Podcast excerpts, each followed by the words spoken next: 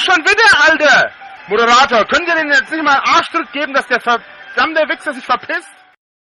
Ja, Metal Leute, herzlich willkommen bei der ersten Folge vom Speercast, der Podcast zum Phänomen Drachenlord und Drachengame. Solltet ihr über diesen Podcast gestolpert sein und keine Ahnung haben, wer der Drachenlord eigentlich ist und weshalb ihn so viele Menschen so verachten, ich empfehle euch zum Einstieg den Willkommenstext auf der Webseite drachiv.eu zu lesen. Wenn dieser auch die absurden Entwicklungen der letzten ein, zwei Jahre nicht ganz abdeckt, bietet er doch einen guten Einstieg.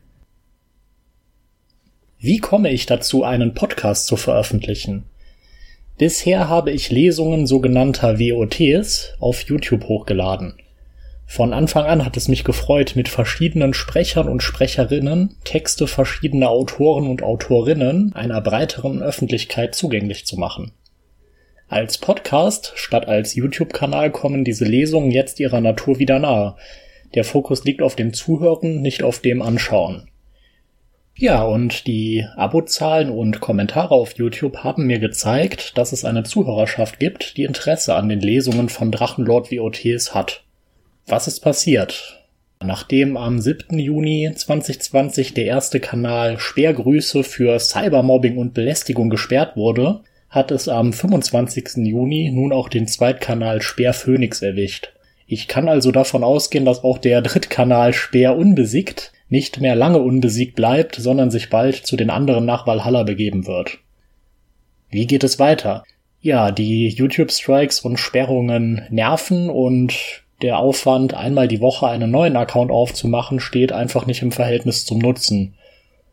Möglich wäre das, aber ja, jedes Mal mit wenigen oder gar keinen Followern anzufangen, macht es schwierig, eine echte Stammhörerschaft aufzubauen. Wenn man jedes Mal erstmal auf YouTube suchen muss, wie der aktuelle Kanal überhaupt heißt, ist das auch nervig.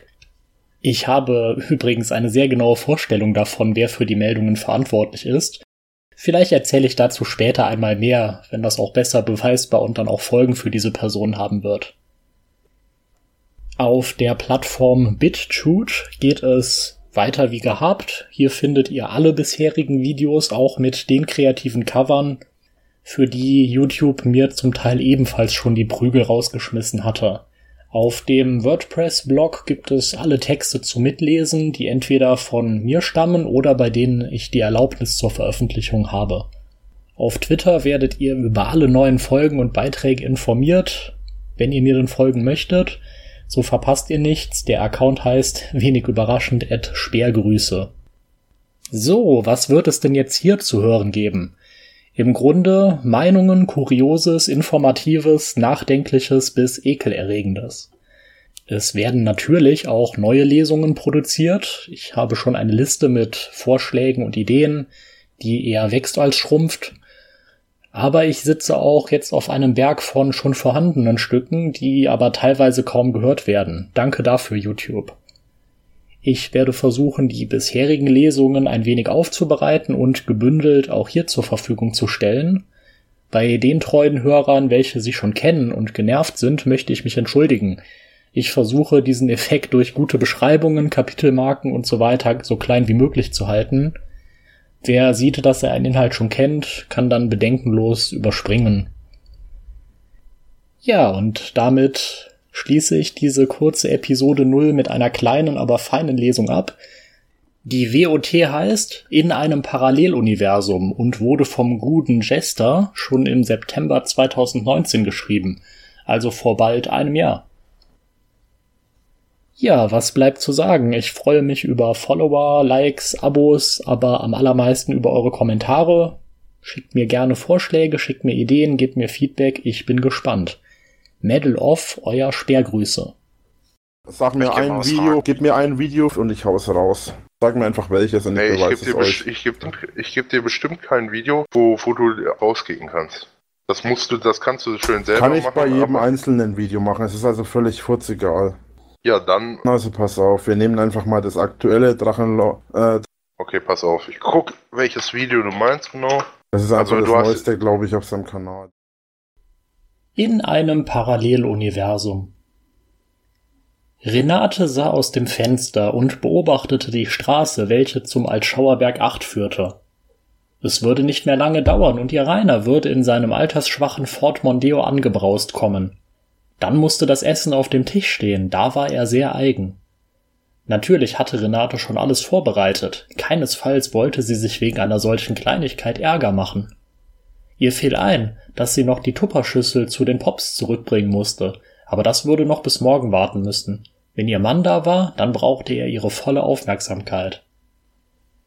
Ja, ja, der Rainer. Renate machte sich nichts vor. Er war natürlich niemals ihr Traummann gewesen. Als sie den etwas unförmigen Metaler auf der Kerwa getroffen hatte, war es nicht Liebe auf den ersten Blick. Aber was sollte sie tun? Sie war zu dem Zeitpunkt schon 16 und alle ihre Freundinnen waren schon in festen Händen.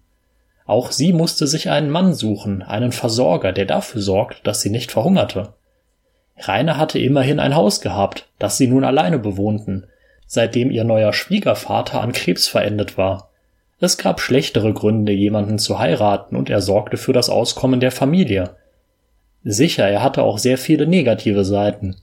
Er ging schnell an die Decke und brüllte herum, und er brauchte ständig Bewunderung.